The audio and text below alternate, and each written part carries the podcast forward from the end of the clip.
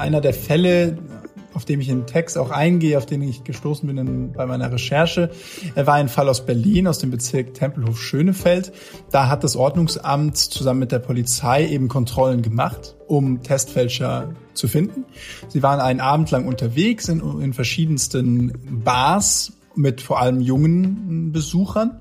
Sie haben da insgesamt 80 Personen kontrolliert. Davon hatten 56 Leute einen gefälschten Test dabei. Das heißt, eine eine erschreckende Testfälschungsquote von 70 Prozent.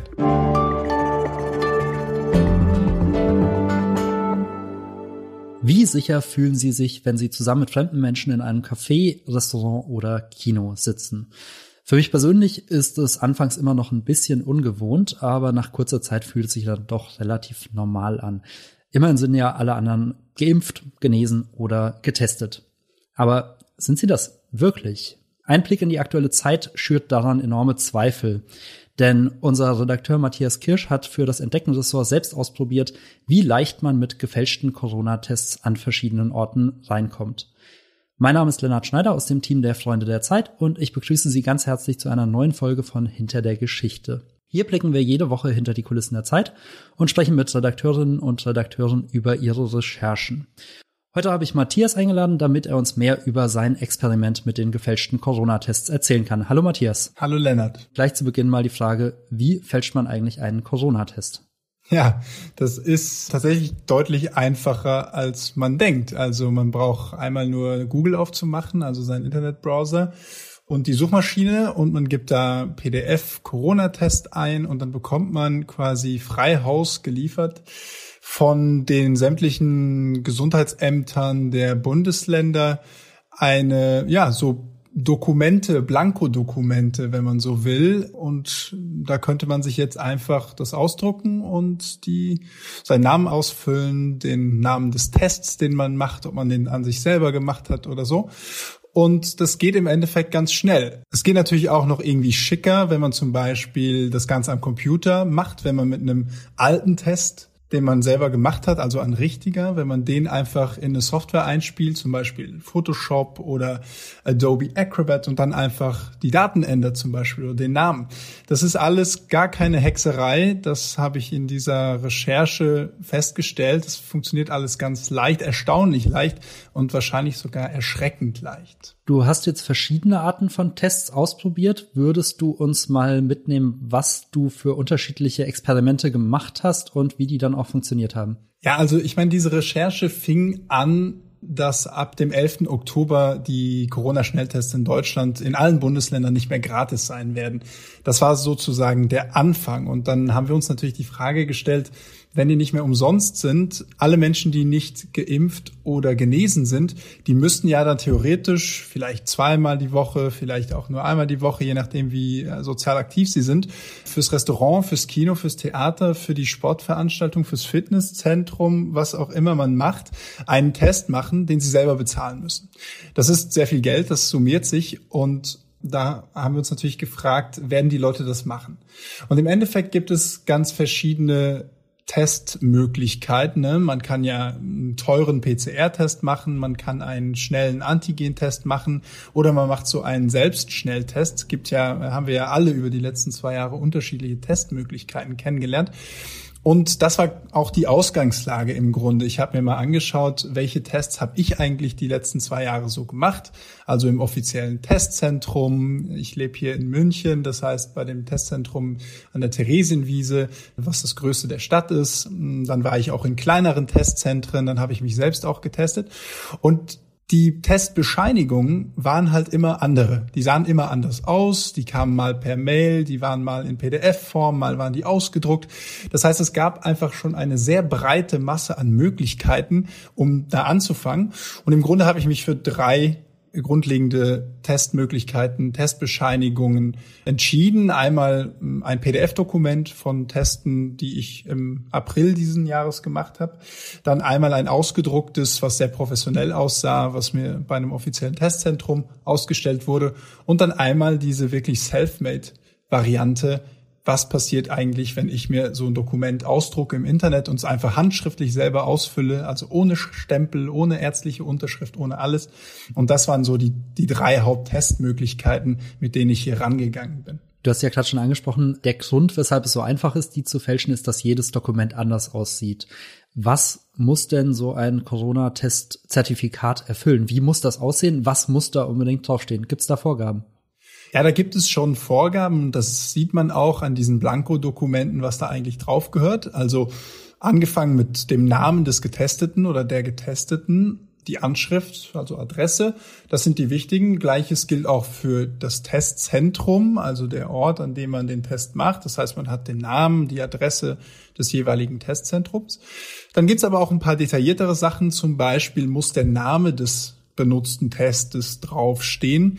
Da gibt es auch wieder öffentlich zugänglich beim Bundesamt für Gesundheit gibt es eine ganze Liste an zugelassenen Tests, also Tests, die in Deutschland zugelassen sind.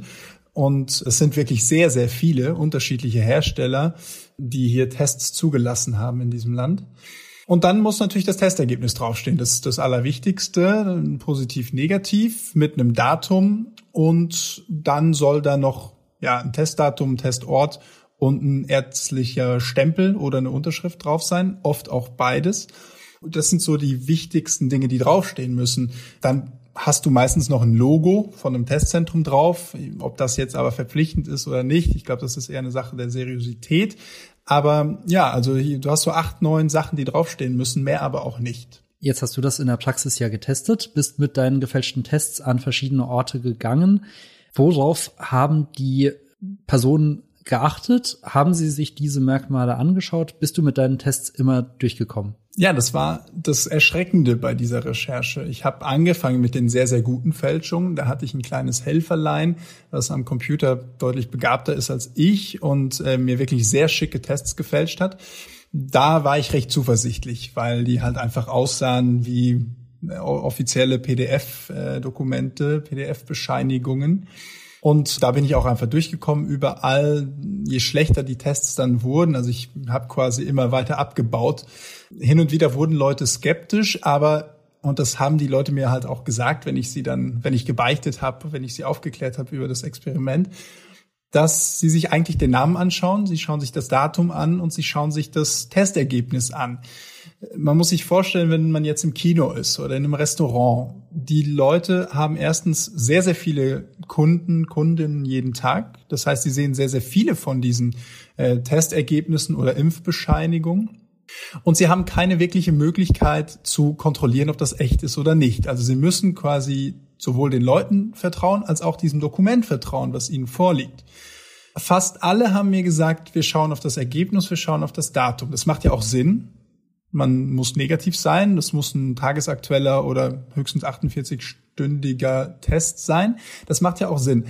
Aber ganz viele haben eben nicht geguckt, gibt es dieses Testzentrum überhaupt? Oder ist da ein Stempel drauf oder eine ärztliche Unterschrift? Weil all diese Sachen hatte ich bei den schlechten Testfälschungen ja gar nicht dabei. Und damit hätte ich eigentlich sofort auffliegen müssen. Es ist natürlich auch eine Frage von, ist das mein Problem oder nicht? Und ich glaube, das kann ich auch den meisten Menschen, die so im Einzelhandel und in der Gastronomie arbeiten, gar nicht verdenken, dass das jetzt deren Aufgabe sein soll, zu gucken, ob mein Test gefälscht ist oder nicht. Die müssen, das, da sind sie in der Pflicht, sie müssen mich kontrollieren. Aber ob ich jetzt was Gefälschtes vorlege oder nicht, das können sie erstens gar nicht nachvollziehen. Und es ist auch, und das ist, glaube ich, auch richtig, ist es überhaupt ihre Aufgabe, jetzt da Fälschungsjäger zu spielen? Eher nicht. Das fand ich insgesamt ganz spannend in einem Text, dass viele auch so sehr resigniert waren, sehr enttäuscht eigentlich auch, dass ihnen da eine Aufgabe übertragen wird, der sie gar nicht gerecht werden können. Wie ist denn da die Gesetzeslage? Also wer ist in der Pflicht, das zu kontrollieren? Was passiert, wenn man es nicht kontrolliert? Und ist irgendjemand strafbar, wenn es am Ende dann auffällt? Naja, also in den Bundesländern gibt es ja unterschiedliche Regelungen. Es gibt ja Bundesländer mit 2G-Regelungen, es gibt Bundesländer mit 3G-Regelungen. Der Unterschied ist ja, dass an einigen Orten muss man entweder genesen oder geimpft sein, um ähm, zum Beispiel ins, ins Restaurant zu gehen oder ins Kino. In anderen muss man genesen, geimpft oder getestet sein. Und das sind ja eigentlich die, die auch in dieser Recherche interessant waren, also wo man mit Testergebnis reingehen konnte. Die Lage ist die, dass Restaurants, Einzelhandelläden, Theater, wer auch immer dann betroffen ist, die müssen, um ihre, ihr, ihr Geschäft weiter äh, aufhaben zu können, müssen sie kontrollieren. Sie müssen also eigentlich dafür sorgen, dass in ihrem Gewerbe die Regeln, wie sie gelten in dem Bundesland, eingehalten werden. Das gilt aber eben, wie gesagt, nur für die Kontrolle. Das heißt, wenn jetzt das Ordnungsamt oder das Gesundheitsamt oder die Polizei Schwerpunktkontrollen macht in Restaurants oder Kinos oder wie auch immer, dann müssen die quasi beweisen, ja, wir haben kontrolliert. Ja, das heißt, sie müssten dann sagen, ja, ähm, haben die, wurden die Kunden kontrolliert, dann würden die wahrscheinlich befragt werden und so weiter. Die können aber jetzt nicht rechtlich belangt werden, wenn die Tests gefälscht sind. Das heißt, die Betreiber können rechtlich belangt werden, wenn sie gar keine Kontrollen machen. Das heißt, wenn jetzt das Gesundheitsamt irgendwie selber Leute hinschickt, um mal zu testen, werde ich kontrolliert oder nicht, und da flie und da würde dann ein Laden auffliegen, dann würden, könnten die belangt werden, weil sie eben ja diese Kontrollen durchführen müssen. Sie können aber eben nicht belangt werden, wenn jemand ihnen einen falschen Test hinlegt, weil das ist eben ja für die fast unmöglich nachzuvollziehen. Und wie sieht es mit dem Fälscher aus? In dem Fall jetzt ganz konkret mit dir. Hast du dich strafbar gemacht, indem du den Test gefälscht hast? Ja, das war natürlich die alles entscheidende Frage. Das war das, was über dem Ganzen schwebt. Das Problem der gefälschten Tests, genau wie der gefälschten Impfpässe und so weiter, das, das ist ja etwas, was seit ja, ich würde sagen, anderthalb Jahren, fast seit dem Beginn der Pandemie, auf jeden Fall seit dem Beginn der flächenmäßigen Tests in Deutschland, über allem drüber schwebt. Und das ist ja eine Angst. So, man, man, hat ja die Angst, wenn Leute sich über dieses System hinwegsetzen, wenn sie fälschen, dann bringen sie andere Leute in Gefahr. Und deswegen gibt es im Infektionsschutzgesetz, was ja wegen Corona mehrfach überarbeitet wurde, gibt es Paragraphen, die dieses Problem regeln, beziehungsweise regeln sollen. Ganz konkret, ohne jetzt zu viel in, das, in die juristischen Details zu gehen, ist es der Paragraph 74 und der Paragraph 75 des Infektionsschutzgesetzes. Da steht im Grunde drin, was passiert, wenn man oder was man riskiert, wenn man Test- oder Impfbescheinigungen fälscht. Das Problem ist aber, dass es da eine juristische Grauzone gibt. Und zwar verweist dieser Paragraph 75 oder genauer der Paragraph 75a, der quasi die Strafbarkeiten regelt, der verweist auf einen anderen Paragraphen im Infektionsschutzgesetz, auf den Paragraphen 22. Und das ist der Paragraph, der regelt, wer darf einen Test überhaupt durchführen. Und in diesem Paragraph 22 steht dann natürlich Ärztinnen, Ärzte dürfen das machen, Mitarbeiter von Testzentren und so weiter. Und weil aber dieser andere Paragraph, der die Strafbarkeiten regelt, auf diesen vorigen Paragraph verweist, kannst du dich eigentlich auch nur strafbar machen, wenn du einen Test fälscht und gleichzeitig berechtigt bist, überhaupt einen Test auszustellen. Das heißt, wenn ein Arzt oder eine Ärztin jetzt einen Corona-Test fälscht, dann machen sie sich strafbar, weil sie sind ja per Gesetz berechtigt, einen solchen Test überhaupt auszustellen. Ich als Laie, ich als Journalist, der keine ärztliche Ausbildung hat, der nicht in einem Testzentrum arbeitet oder in einem Impfzentrum, habe ja diese Berechtigung gar nicht. Das heißt, solange ich diese Berechtigung nicht habe, kann ich auch nicht gegen dieses Gesetz verstoßen. Das ist der eine Teil. Weil jetzt könnte man natürlich sagen, ja gut, dann ist das Fälschen nicht strafbar, aber wie ist es denn mit dem Benutzen? Ne, solange ich eine gefälschte Urkunde benutze oder eine gefälschte Bescheinigung, könnte ich mich ja immer noch deswegen strafbar machen. Und da fängt es dann an, juristisch wirklich sehr, sehr kompliziert und heikel zu werden. Denn es gilt, ein paar Fragen zu beantworten. Die erste Frage ist, ist eine Testbescheinigung, also eine gefälschte Corona-Negativ-Testbescheinigung, ist das eine Urkunde oder nicht? Also kann ich Urkundenfälschung damit betreiben oder nicht? Das ist ja immer das, woran man als erstes irgendwie denkt. Da hat jemand eine Urkunde gefälscht, das muss ja, das ist ja strafbar, dafür gehst du ins Gefängnis oder zahlst eine fette Geldstrafe. Das Problem ist aber, dass es eben neben Urkunden auch noch ein anderes juristisches äh, Modell gibt, nämlich die Bescheinigung eines Gesundheitszustandes. Das wurde von Strafrechtlern irgendwann so eingeführt, damit man unterscheiden kann zwischen wirklicher Urkundenfälschung, also zum Beispiel, wenn du jetzt dein dein Universitätsdiplom oder deine Aus, dein Ausbildungsdiplom fälscht und zwischen Dokumenten, die irgendwie medizinisch relevant sind, damit man damit dazwischen unterscheiden kann. Das wurde irgendwann unterschieden. Und im Strafgesetzbuch gibt es eben deswegen einen Paragraphen, das ist der Paragraph 277 im Strafgesetzbuch. Tut mir leid, dass ich mit so vielen äh, juristischen Paragraphen hantiere, aber es ist eben leider. Ich glaube, so juristisch waren wir hier selten im Podcast. Ja, es ist halt leider, ist es, ist es wichtig, weil diese kleinen Unterschiede am Ende den Ausschlag geben. Es gibt also diesen Paragraphen 277 und dieser Paragraph 277, der regelt, was passiert, wenn man seinen Gesundheitszustand fälschlicherweise darstellt. Ja, und das ist ja das, was ich hier in diesem Fall mache. Ich sage, ich habe einen negativen Corona-Test. Das heißt, mein Körper ist Corona-negativ, aber ich weiß es ja gar nicht. Also ist es eine falsch, fälschliche Darstellung. Und unter diesem Paragraphen bin ich auch als Privatperson, auch als Laie, der nicht Arzt oder Ärztin ist, bin ich auch strafbar. Kann ich mich auch strafbar machen. Das Problem ist aber, es gibt in diesem Paragraphen 277 noch einen kleinen zweiten Absatz und der sagt, du machst dich aber nur strafbar, wenn du dieses Dokument dann vorlegst bei einer Behörde oder bei einer Versicherungsgesellschaft. Das heißt, in einer Situation, die man nennt, der offizielle Rechtsverkehr. Und jetzt gibt es da aber eine große Debatte unter Juristen und Juristinnen, ob denn zum Beispiel der Einlass in ein Restaurant oder ein Kino unter Rechtsverkehr fällt oder nicht. Und die vorherrschende Meinung von Strafrechtlern und Medizinrechtlern momentan ist, nein, fällt es nicht.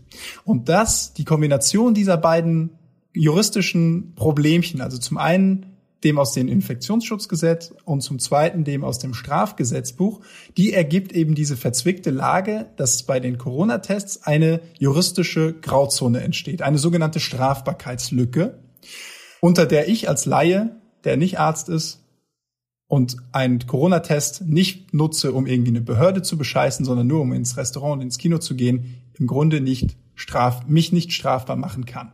Das heißt, es gibt auch bisher keinen Fall, wo jemand verurteilt wurde wegen einem gefälschten Corona-Test. Naja, es gibt keine aktuelle Leitentscheidung. Also es gibt keine aktuelle Entscheidung, auf die andere Staatsanwaltschaften, Gerichte, Juristen und so weiter sich beziehen könnten, um jetzt zukünftige Fälle zu behandeln. Es gibt die Situation mittlerweile öfters. Im Text spreche ich auch von einer Situation aus Berlin, wo Menschen quasi auf frischer Tat ertappt worden sind mit ihren gefälschten Tests.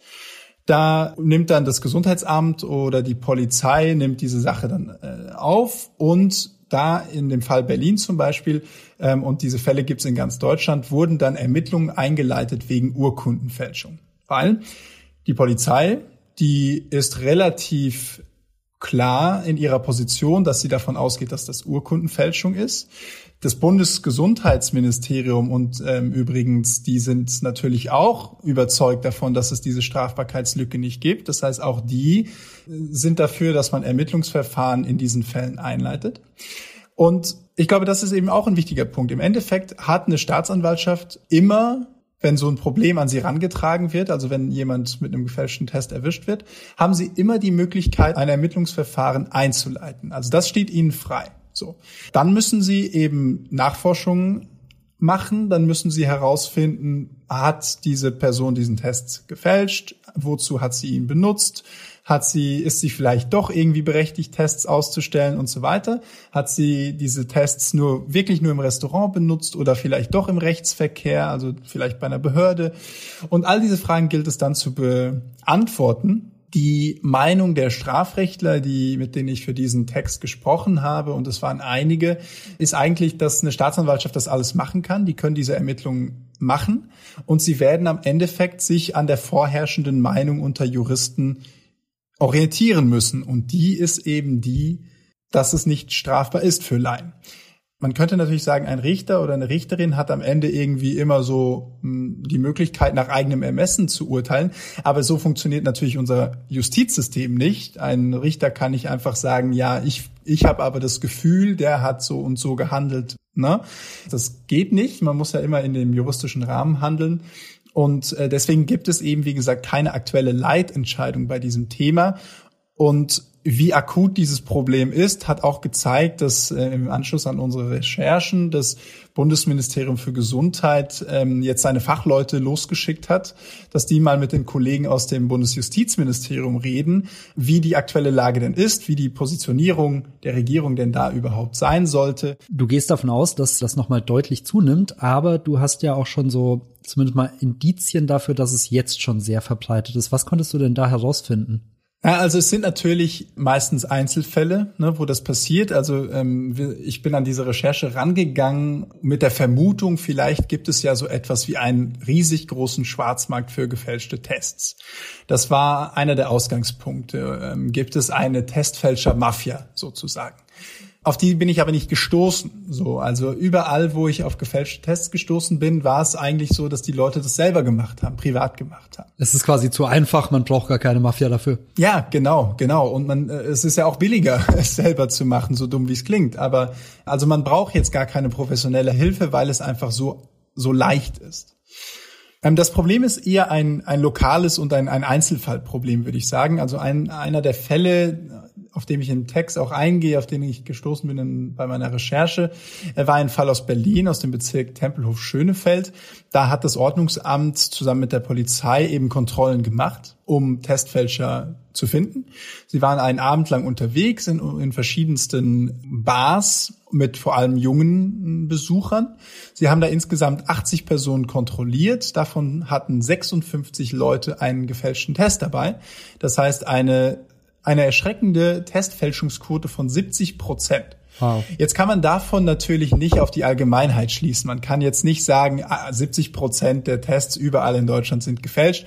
Auch das Bezirksamt Berlin-Tempelhof-Schönefeld hat dann in weiteren Kontrollen in den Wochen danach ähm, nie wieder solche Zahlen gefunden, nie wieder solche hohen Zahlen gefunden. Aber es ist eben leider so, dass, äh, dass natürlich erstens der ganz große Teil dieser Testfälschung nie auffliegt. Das habe ich bei meinen Recherchen ja auch gemerkt. Ähm, ich habe meine Tests irgendwie 15 bis 20 Mal in unterschiedlichsten Stellen, in unterschiedlichsten Städten Deutschlands angewendet und ich bin kein einziges Mal aufgeflogen. Das heißt, man muss davon ausgehen, die, die Dunkelziffer ist einfach enorm hoch. Und es gibt halt auch einfach nicht die Mittel oder den politischen Willen, wirklich konsequent Kontrollen durchzuführen. Und ja, die, die Befürchtung ist natürlich, ich meine, es gibt ja immer noch ungefähr 30 Prozent der Bevölkerung in Deutschland, die nicht mal eine Erstimpfung haben, geschweige denn, geschweige denn doppelt geimpft sind. Sogar wenn man da eben all diese Leute ausrechnet, die sich nicht impfen dürfen, noch, ähm, zum Beispiel junge, sehr junge Kinder oder Schwangere oder wer auch immer betroffen ist, ähm, gibt es immer noch sehr viel Potenzial und sehr viele Millionen Menschen in diesem Land, die also weder geimpft noch genesen sind. Und all diese Leute müssen jetzt für ihre Tests bezahlen und das Risiko besteht natürlich. Ich meine, ich würde, wenn ich es auf mich beziehe, auch nicht zwei oder dreimal die Woche jetzt einen Test bezahlen wollen von 30 Euro. Irgendwann kann man sich das nicht mehr leisten. Und ähm, das ist natürlich ein Problem. Werbung wie geht es weiter mit der Europäischen Union? Präsidentschaftswahlen in den USA, EU-Parlamentswahlen, geopolitische Krisen und wirtschaftliche Schwierigkeiten. Wir suchen Lösungen für diese Herausforderungen. Am 19. und 20. März auf der digitalen Europakonferenz von Handelsblatt, Die Zeit, Tagesspiegel und Wirtschaftswoche. Über die Zukunft Europas sprechen wir mit Bundeskanzler Olaf Scholz, Wirtschaftsminister Robert Habeck und vielen mehr. Kostenlose Anmeldung unter europe20xx.de. Und eine Lösung des Problems könnte ja auch 2G sein. Das heißt, Bars, Veranstaltungen, bei denen man nur noch genesen oder geimpft eingelassen wird. Jetzt sind die Impfzertifikate deutlich schwerer zu fälschen. Woran liegt das? Wo ist der Unterschied zwischen den Impfzertifikaten und den Testzertifikaten? Na, der große Unterschied ist, dass ja in der Corona-Pandemie in Deutschland wirklich Testzentren an jeder Ecke gefühlt aufgeploppt sind. Es war, man hat ja viel darüber gelesen, die Bundesländer und der Bund, die haben ja diese Testzentren mit subventioniert, beziehungsweise die Tests subventioniert. Das heißt, es war relativ schnell sehr lukrativ für solche Testzentrumsbetreiber. Und deswegen sind diese Testzentren ja wirklich wie Pilze aus dem Boden geschossen. Weil das so war und zum Teil ja auch immer noch ist, auch wenn mittlerweile viele dieser Testzentren zugemacht haben, ist die Lage eben so, dass die Testbescheinigungen sind sehr verschieden. Während die Impfbescheinigungen, die kommen ja von den Ärzten, die kommen von den Impfzentren, die werden dann von den Apotheken digitalisiert und so weiter. Da ist einfach der Spielraum deutlich kleiner. Man muss aber natürlich sagen, also und, und da sage ich das aber auch vorneweg, dieser Text hat sich mit konkreten Tests und nicht den Impfungen beschäftigt. Es gibt ja auch Fälschungen ähm, bei den Impfbescheinigungen, es gibt ja auch Fälschungen unter Impfpässen. Aber da ist die Lage eben insofern unterschiedlich, dass es nicht diese unglaubliche riesige Menge an unterschiedlichen Dokumenten gibt. Und ähm, natürlich ist auch das wieder dann im Einzelhandel oder in der Gastronomie viel leichter nachzuvollziehen und zu kontrollieren, ähm, ob jetzt ein Test richtig ist oder nicht. Und, das muss man auch dazu sagen, es gibt sogar vom Gesundheitsministerium eine unterstützte App, die Impfbescheinigung also kontrollieren kann. Das heißt, da gibt es eine App, da kann ein Restaurantbetreiber oder eine Kinobesitzerin zum Beispiel ihre Angestellten anstellen. Jeder, der hier reinkommt, der wird sein Impfzertifikat da scannen lassen müssen. Und da ähm, sind wir dann natürlich in einem Bereich, wo es, wo sehr viel kriminelle Energie drin ist, um einen QR-Code derart zu fälschen, dass der da nicht auffliegt. Das ist viel, viel schwieriger, als wenn ich hier äh, mir ein Dokument ausdrucke, mir selber einen Test ausstelle, handschriftlich. Da sind wir dann in zwei ganz unterschiedlichen Richtungen. Und deswegen ist das Impfbescheinigungsfälschen nochmal ein ganz anderes Spiel als das mit den Tests. Könnte man daraus nicht etwas für die Tests lernen? Also könnte man nicht auch diese strengeren Regelungen und diese Vereinheitlichung bei Zertifikaten auf die Tests übertragen? Und glaubst du, dass es da, dass da noch mal was passieren wird? Ja, das ist eine gute Frage. Also ich glaube, es ist, wäre sicherlich möglich. Man müsste, die, wie gesagt, den politischen Willen aufbringen, zu sagen, wir haben das jetzt so anderthalb, fast zwei Jahre so gemacht mit den Tests. Wir haben das quasi dezentralisiert gemacht. Wir haben es erlaubt, der Privatwirtschaft äh, und Einzelpersonen diese Testzentren aufzubauen. Im Grunde müsste man ja sagen, wir haben eine ganz einheitliche Art und Weise, Testergebnisse zu bescheinigen. Also es gibt vielleicht bundesweit ein einziges Dokument, das sieht so aus, da müssen folgende Stempel drauf sein und so weiter. Oder man sagt, es gibt ein einheitliches elektronisches Dokument und Testergebnisse dürfen nur noch elektronisch bescheinigt werden auf einem ganz bestimmten Weg und einem Weg, den man dann mit einer App wie bei den Impfbescheinigen kontrollieren kann. Das sind aber Punkte, die, da gibt es ein paar Hürden. Zum einen natürlich, dass die Bundesländer unterschiedliche Regeln haben. Dann gibt es das Problem, dass man damit natürlich ganz viele Leute jetzt hängen lassen würde, die all diese Testzentren betreiben. Ähm, man müsste das auf einem Level von der IT und der Technik irgendwie hinkriegen. Wenn man aber bedenkt, dass ja für ganz viele, auch in der Politik, die Corona-Pandemie so langsam irgendwie aus den Hinterköpfen schon verschwindet. Ähm, die Leute sind größtenteils geimpft. Wir haben zwar immer noch hohe Infektionszahlen oder wieder hohe Infektionszahlen jetzt Anfang des, des Herbstes und des Winters, aber die die Todesfälle sind deutlich weniger. Also es gibt weniger diese politische Dringlichkeit, würde ich sagen, um jetzt noch was zu ändern. Und mich persönlich würde es sehr wundern, ich glaube aber, dass man auch einfach abwarten muss, wie das sich jetzt entwickelt mit dem Ende der Gratistests. Also wenn man da merkt, okay, die Infektionszahlen steigen rasant wieder an oder es gibt sehr viele Fälle von ähm, Testfälschungen, die in den nächsten Wochen und Monaten auftauchen, dann könnte es natürlich sein. Vielleicht ändert sich auch was mit der neuen Regierung, wenn die dann irgendwann im Amt ist. Das ähm, ist, glaube ich, schwer zu sagen. Aber es würde die Politik sehr viel Zeit, sehr viel Aufwand und sehr viel Geld kosten, das glaube ich jetzt nochmal alles umzustellen. Und ich glaube, man wäre einfach sehr gut beraten gewesen, das vor anderthalb Jahren zu machen. Das ist immer leicht, das rückblickend zu sagen, aber das hätte, glaube ich, dieses konkrete Problem der Testfälschung auf jeden Fall leichter zu bekämpfen gemacht. Zum Schluss würden mich mal noch zwei ethische und persönliche Fragen zu deiner Recherche interessieren.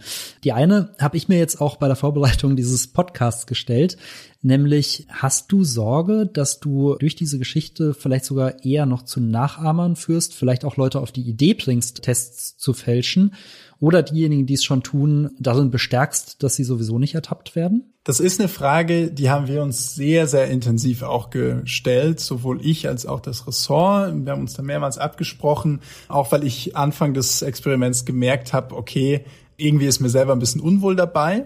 zum einen und bringen wir das jetzt irgendwie unter die Leute, wie du sagst? Also führt man irgendwie, äh, da führt das Ganze dazu, dass irgendwie Trittbrettfahrer am Ende auftauchen. Und gleichzeitig gibt es aber eben dieses juristische Problem, diese Strafbarkeitslücke, diese Grauzone. Und da ist für mich ganz klar, es ist journalistische Aufgabe auch, auf solche Lücken hinzuweisen. In der Juristenwelt gibt es diese Anmerkungen und diese Ängste schon seit ein paar Monaten, äh, spätestens seit dem Sommer, als dieses neue Infektionsschutzgesetz verabschiedet wurde. Also da gibt es diese Kritik schon. Diese Kritik ist aber eben noch nicht wirklich angekommen in der großen Öffentlichkeit.